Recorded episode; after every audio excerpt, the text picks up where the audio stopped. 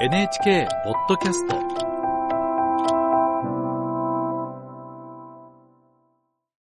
去年10月に発生した地震で大きな被害が出たアフガニスタンの現状や医療支援について国際部の後藤祐介記者に聞きます。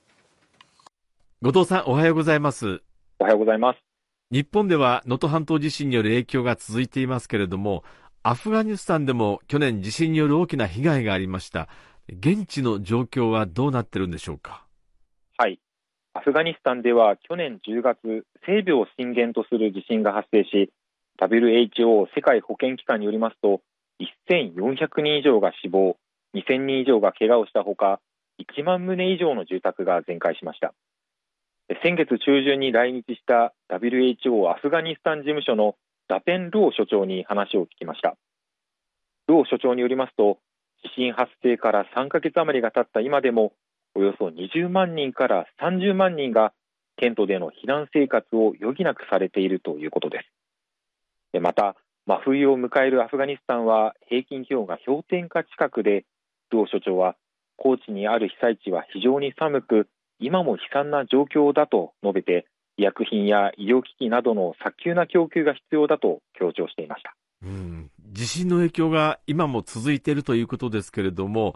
医療支援の現状はどうなってますか？はい、順調に進んでいるとは言えません。アフガニスタンでは2021年にイスラム主義勢力タリバンが実権を握って以降、国際社会からの支援が停止されるなど人道状況は悪化していま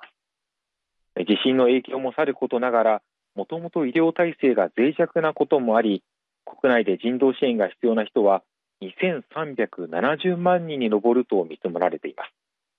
これは人口の半数以上にあたり、この数字の8割近くを子どもと女性が占めています。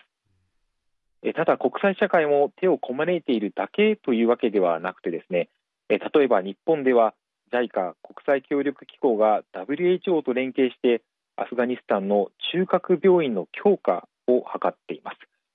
具体的には日本の無償資金協力によっておよそ10年前に建設されたアフガン日本感染症病院などに医療機材や医薬品を届けることにしているほか現地の医療従事者への技術的な支援も行うことで肺炎や新型コロナウイルスといった感染症の診断や治療につなげようとしています。日本の支援も続けられているということですね、はい、ただ後藤さん、まあ、タリバンによる統治が続く中での支援の難しさもあるんじゃないでしょうか。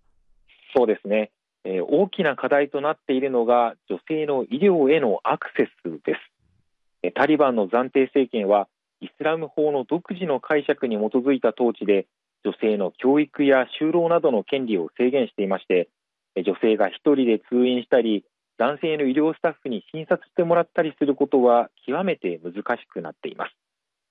対策の一つとしては女性の医療従事者を増やすことですけれども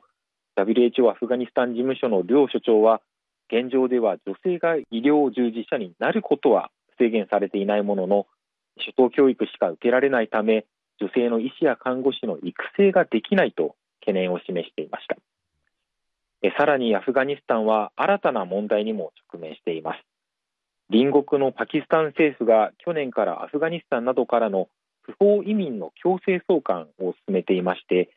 この影響でこれまでにおよそ50万人がアフガニスタンに戻ってきているとされています。こうした人たちの多くは国境付近などでテント暮らしをしていると見られていまして水や食料も限られる中呼吸器感染症などのリスクが増大していると指摘されています。インタビューの中でルオ所長がウクライナ情勢やガザ情勢だけでなくアフガニスタンのことも忘れないでほしいと話していたことが印象的でした。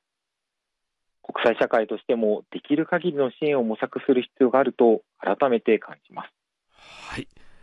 国際部の後藤祐介記者に聞きました。